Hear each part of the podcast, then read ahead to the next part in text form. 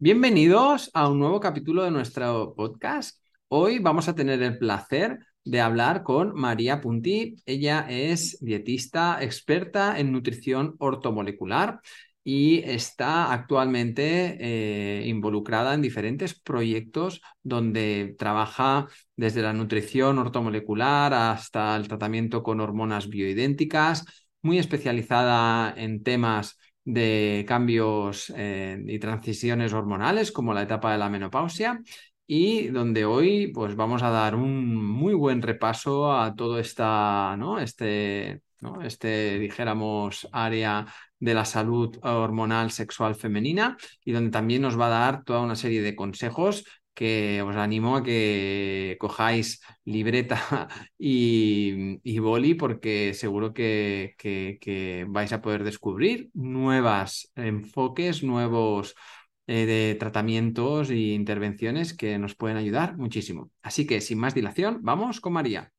Pues hola María, ya estamos aquí contigo. Un placer saludarte. ¿Cómo estás? Muy bien, muchas gracias. Bueno, muchas gracias por la, por la invitación. Un placer pues, estar aquí hoy en el podcast. ¿Qué tal se vive por Bali? Pues bien, intenso, intenso. Muy bonito, pero, pero sí, es el tercer, tercer mundo, es muy intenso, pero vale la pena, muy bonito, me encanta. Bueno, bueno. Pues bueno, como decía al presentarte, queremos eh, hoy comentar contigo pues muchos procesos de los que vive la mujer, ¿no? En, o los que ocurren en, ya no solo en la menopausia, sino en todo, ¿no? Lo que es el, el, cambio hormonal o la maduración hormonal que puede venir muchos años antes y, y acompañar muchos años después. Pero para poner las cosas en contexto, o sea, ¿cuál sería el, proceso fisiológico que sucede ¿no? en esta etapa de, la mujer? ¿Cómo podríamos describirlo? Vale, pues ah, bien, mm, más o menos a partir pues, de los 45 años, más o menos, puede aparecer pues, lo que viene siendo la perimenopausia, porque bueno, los niveles pues, secretados de hormonas, especialmente pues, estrógeno, eh, secretados por, los ovarios, pues cambian eh, y empiezan a disminuir. Ah, y bien, pues desde podemos ya empezar a notar síntomas de la menopausia como 10 años antes. Normalmente la menopausia empieza pues a los 51, 55, hay mujeres que antes o, o después, pero hasta 10 años antes eh, podemos ya notar los, los síntomas. y lo que ocurre es esto, que nuestros ovarios pues dejan de secretar estrógeno. Y, mm, y, bueno, pasamos a, a, en menopausia. Algunos síntomas pues, pueden ser como sangrados intramenstruales, menstruaciones abundantes, irritabilidad, insomnio, mm, más sofocos. Ah, por esos cambios, ¿no? Y porque el cuerpo pues aún está intentando reactivar esos ovarios que, poco a poco se van apagando. Vale. Y, claro, hablábamos de que es muy al final, en cada mujer es, es un mundo como cada persona y, y, hay toda una serie de, de, factores ambientales, ¿no? Y de lo que llamamos como epigenéticos que, que pueden influir mucho en estos, ¿no? En, que, en que estos síntomas se adelanten o no para ti. ¿Cuáles serían eh, las, ¿no? las, los elementos a tener bastante en cuenta para, para o que puedan hacer que, que, ¿no? que esta situación pues, se adelante y, y venga antes de lo, de lo que debería? pues bueno, uno de los factores que puede, por ejemplo, adelantar la llegada de la menopausia puede ser el, tabaco, puede adelantarla hasta dos o, tres años, por el, bueno, pues por la gran cantidad de estrés oxidativo y de inflamación que esto provoca, pero no solamente el tabaco, y creo que es algo que, que se sabe poco, porque de hecho yo empecé a indagar un poco en por qué podía adelantarse, porque siempre se escuchaba que el tabaco, ¿no? O, este tipo, el alcohol podía adelantarlo. Pero voy a investigar un poco más, ¿no? Porque no, es algo que no, no se aprende o no se, no se sabe, ¿no? No es que es algo que yo lea, lea mucho o se, se nos haya enseñado. Y es que el mismo estrés crónico, la misma inflamación de bajo grado, pues por estos malos hábitos o por alteraciones digestivas o por ah, disruptores endocrinos o, cualquier factor pues externo que nos esté, que nos esté inflamando puede provocar también que, que se adelante, ¿no? Y, creo que en, esa, en esas edades se normaliza todo alrededor de, bueno, es que tienes la menopausia, es normal que te encuentres cansada o que ah, no tengas energía para hacer las cosas o que, que físicamente veas mal porque se te ha ralentizado el metabolismo y es lo que hay, ¿no? Y pienso que abordando la inflamación, la nutrición, el estrés crónico, yo pienso que estás, tanto que se podría incluso atrasar la llegada, como mejorar mucho la calidad de vida en peri y en, menopausia. Por supuesto, yo es que estoy mm, totalmente ¿no? alineado contigo y en contra de, de esa palmadita en la espalda de, oye, es que es normal, ¿no? Es que, claro, es que estás en esta etapa, es normal que que, que estés depresiva, es normal que te estés engordando, es normal que tengas sofocos, es normal que lo estés pasando mal y, vale, pues, eh, pues no, ¿no? no es normal, o sea, eh, puedo hacer muchas cosas, ¿no? Para, para, para cambiar eso. Total, totalmente de acuerdo. Sí, además lo he visto pues en eso muchas mujeres, pues bueno, sin ir más lejos, mi madre y varias amigas suyas, pues que bueno, que he podido ir ayudando, ¿no? Y también pacientes, pacientes mías, que, ostras, al cambiar los hábitos, al utilizar cierta suplementación específica, eh, no ya solo a nivel físico, sino a nivel emocional de, de, de recuperar las ganas de, de, relacionarte con más gente, de salir a comer con tus amigas, de tener más ganas de probar nuevas cosas. O sea, podemos mejorar la calidad de vida y aunque, aunque te hayas notado que no estás como cuando tenías 25, sí se pueden hacer muchas cosas para mejorar, ¿no? Y, y, y también pasa, creo, esto no sé qué opinas tú, eh, menopausia, ¿no? Y también en, gente pues, pues más mayor, ¿no? Que parece que, bueno, como ya nos hacemos mayores, pues, pues ¿qué más da, ¿no? Ah, ya llegas a este punto y dices, jolín, no, pero si, puedo mejorar la calidad de vida, ¿por, ¿por, qué no hacer todo lo que está pues, en nuestras manos?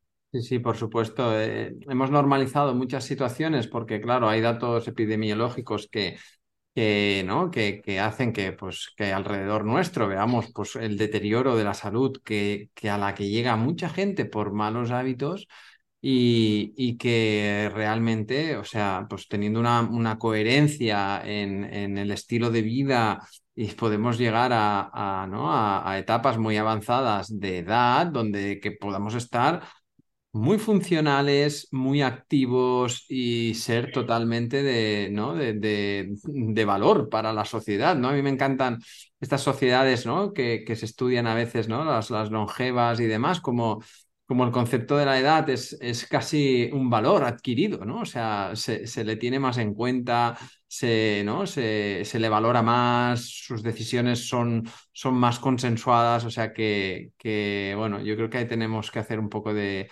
de reflexión y de volver un poco a darle, a poner todo eso en su, en su punto. Porque claro, tú decías, ¿no? Estos efectos secundarios en, ¿no? Que la menopausia al final debería ser como una etapa vital, eh, eh, también eh, positiva y donde la mujer pues está en una plena maduración en muchos niveles, que podría, debería ser su mejor etapa.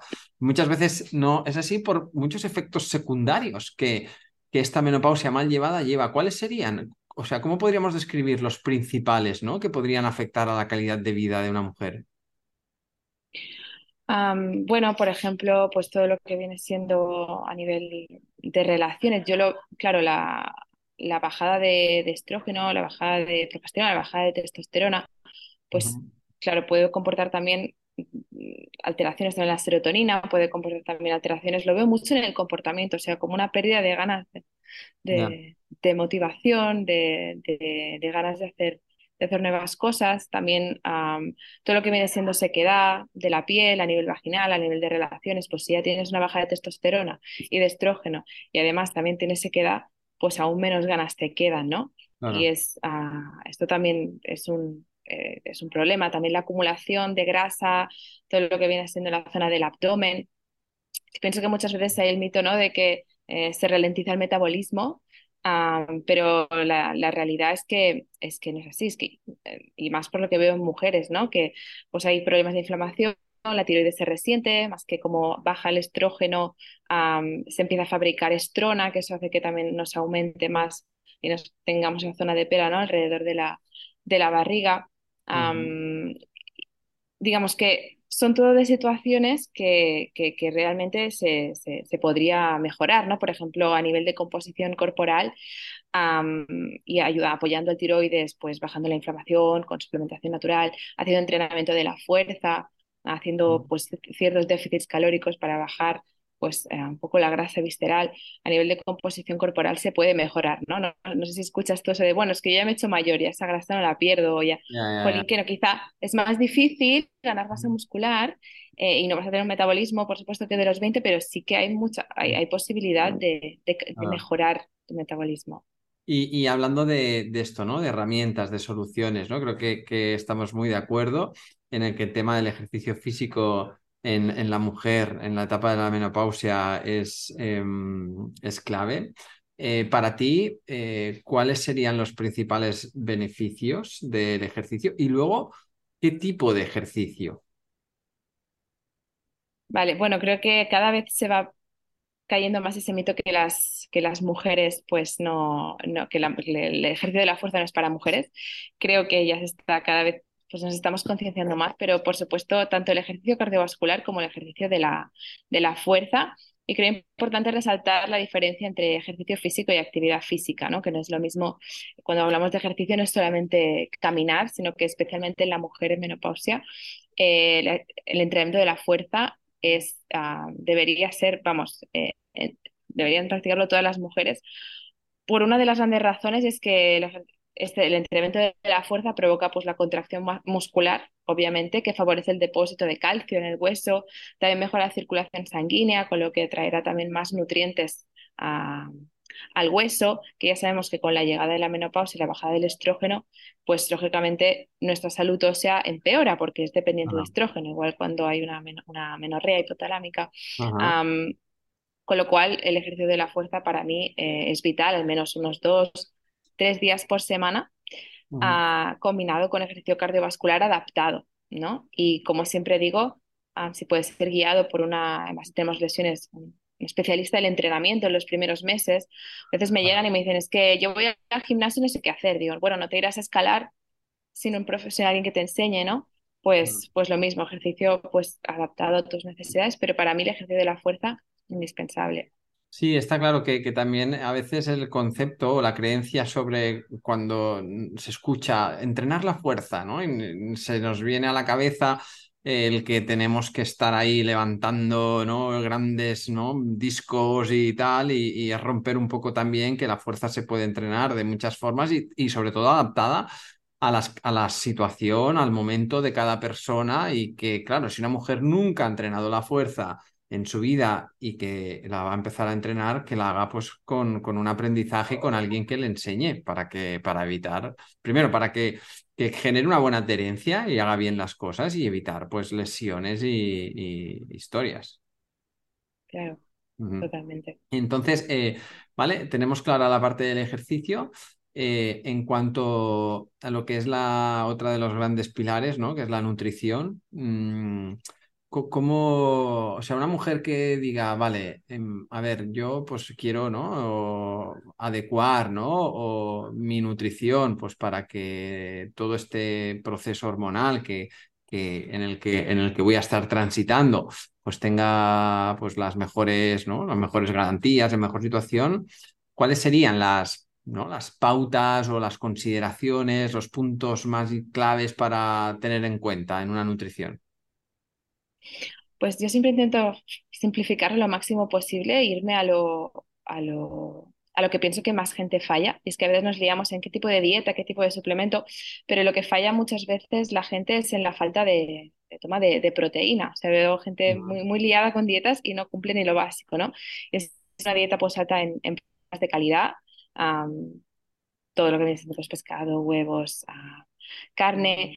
Eh, limitar, y lo que ocurre es lo que te comento, un bajo consumo de proteína y un consumo altísimo de carbohidratos que no gastan, ¿no? Entonces, no, no digo que no hay que consumir carbohidratos ni grasas, pero sí que hay que consumirlo de una manera adecuada a tu gasto, ¿no? Es decir, si vas a estar todo el día en la oficina sentada o en el sofá, pues no te vas a comer un plato de pasta para comer y para cenar, ¿no? Pues siempre comento, una pieza grande de proteína y los hidratos de carbono pues de bajo índice glucémico como la patata, el, tubérculos como el boniato, eh, cereales, intentar evitar pues todo lo que son alimentos procesados, del tipo pues bueno, un consumo puntual, tampoco hay que volverse loco y, ordenar las comidas, ¿no? Ah, si, te es más cómodo hacer dos, dos, si te es más cómodo una, una, si te es más cómodo tres, tres, ¿no? Pero, pero hay muchas mujeres que llegan con un... No, es que yo solo me como un croissant así pequeño, luego una ensalada y por la noche atraco todo porque, claro, mi cuerpo está ya hambriento, ¿no? Entonces, pues ajustarlo al ejercicio físico. Creo importante también el consumo de legumbres, es que te sientan bien. todo lo que viene siendo pues fruta, eh, verdura, linganos, uh, tan fibra, pienso que, que, es muy beneficioso. Y alta en omega 3, uh, lo que son pescados azules pequeños que llevan menos metales pesados, al menos pues tres o cuatro veces, tres o cuatro veces por semana y si no te gusta suplementar. Claro, sobre todo eso, pues una alimentación que vaya más en una, en una línea antiinflamatoria, ¿no? Pues rica en omega 3, antioxidantes, ¿no? Y, que ayude a vascularizar también, ¿no? Como pues pueden ser precursores de, de óxido nítrico, ¿no? Y, aminoácidos, que al final son clave en, en los perfiles proteicos. Y luego a nivel de modulación, ¿qué, consideración tendríamos en cuenta para, para el tema de, de, oye, isoflavonas en la alimentación, sí, no, en la suplementación? Eh, ¿cómo, tú lo encaras? A ver, eh, yo en mujer menopausia sí que si a nivel, después de hacer unas buenas analíticas, eh, que no haya historial de riesgo ah, de, cáncer, sí que me gusta trabajar en lo que hemos comentado ah, de hormonas bioidénticas. Eh, sí que es verdad que, mm, claro, el uso de isoflavona sí que me ayuda a mitigar un poco esos efectos ah, de, los, de los sofocos, ¿no? Porque al final, pues el, sofoco mm, eh, suele venir por este, esta fluctuación de niveles de estrógeno que interviene en la regulación de la, de la temperatura a nivel hipotalámico. Entonces, bueno, el hecho de tomar isoflavonas eh, sí que suele mejorar un poco esos, al mimetizar el estrógeno eh, suele, suele ayudarme bastante. pero sí que de normal, cuando hay mucho sofoco, mucha clínica depresiva, mucha sequedad, sí que me suele gustar bastante utilizar em, las, las, hormonas bioidénticas. Sí, dejarlo para el final y hablamos de suplementos primero, pero eh, suele tener un efecto menor. Claro está, no sé si tú te da el mismo efecto, si lo utilizas bueno, depende, con regularidad. Sí, hay, hay a veces que, que bueno, busco sobre todo a través de los nutrientes que, haya, pues bueno, las diferentes fuentes de fitoestrógenos, ¿vale? O sea, isoflavonas, lignanos y diferentes fuentes, ¿no? Pero a través de alimento natural, que aparte va a aportar mucha más base antiinflamatoria, ¿no? Y regular. O sea, aquí lo que creo que es importante entender que que un suplemento, o sea, mm, si no, o sea, va a hacer mucho más ordenar la base, o sea, alguien que esté comiendo una alimentación con aceites refinados, con harinas procesadas y tal, eh, le va a hacer mejorar mucho más toda su bioquímica, el corregir la base, el descansar a lo mejor el sistema digestivo, el tal, que el estar eh, inflándose a, suplementos, ¿no? Entonces, una vez ahí, pues eso, dependiendo un poco cada persona con sus síntomas, pues puede que pues si hay más riesgo o, para, para ¿no? estar más protegida frente ¿no? Al, posible riesgo de cáncer con algunas isoflavonas por utilizar algunas otras que están más demostrado, como la cimicifuga o alguna cosa que pueda apoyar. Eh, y luego, pues si hay mucha situación, pues sí que igual, y hay unas analíticas donde podamos mm, ver que, que se puede ser candidata a la utilización de, bioidénticas, creo que ahí puede tener un margen de mejora importante. Y ahí quizás nos puedes explicar tú un poquito cómo, cómo es esto. ¿Qué es esto de, las, de, la, de la terapia con progesterona bioidéntica o con hormonas bioidénticas?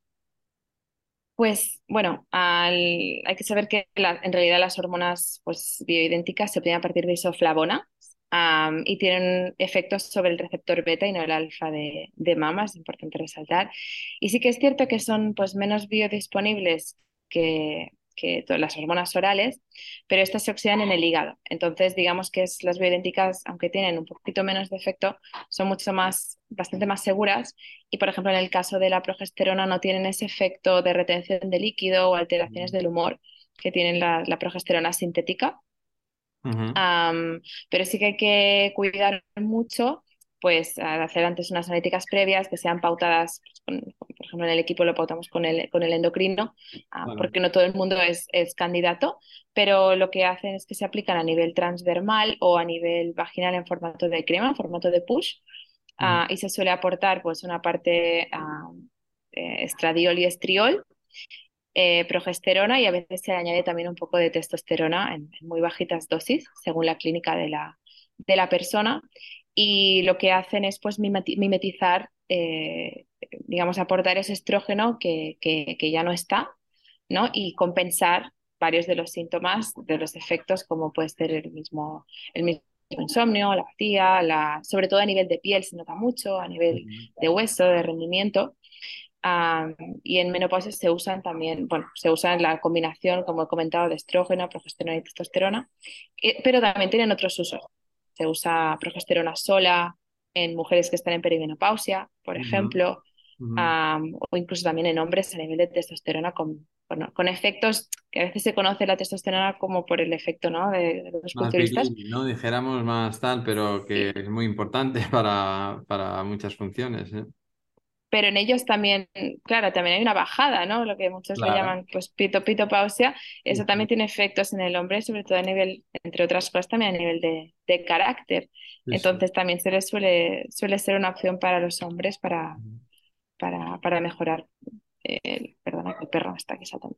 Eh, la, el carácter, los síntomas también de la, de la llegada de, digamos. Pero bueno, estamos en la mujer. yo la verdad que he tenido muy buenos efectos ah, con, con, varios pacientes. No es para todos, como siempre digo, hace falta un buen estudio, pero suelen ser muy efectivas, suelen ir muy bien. Muy bien. Pues muy bien, eh, María. Eh, creo que hemos tocado muchos temas que ha sido muy interesante y, y de mucho valor. Seguro que que los oyentes agradecen muchas de las cosas que nos has explicado. Podríamos quedarnos mucho rato más. ¿Quieres comentar alguna cosita más? No, es que es un tema tan extenso que yo creo que cada uno de los puntos daría para, para, para rato. Pero bueno, nada, que cualquier pregunta que tengan, pues que... Sí, que eso queríamos saber, para si alguien que te esté escuchando, ay, quiero saber más de lo que divulga María y tal, ¿dónde te podemos encontrar? ¿En qué estás metida ahora? Eh, dinos un poco. Ah, bueno, me pueden encontrar en Instagram m.punti o en mi web m.punti.es y ahora, bueno, estoy metida en la dirección pues del equipo, otro proyecto aquí nuevo en Bali, formaciones, bueno, estamos aquí liados siempre con, con divulgar. Qué guay. Pues oye, un placer eh, estar contigo y espero que nos podamos ver pronto. Muchas gracias, igualmente, gracias por la oportunidad. A ti.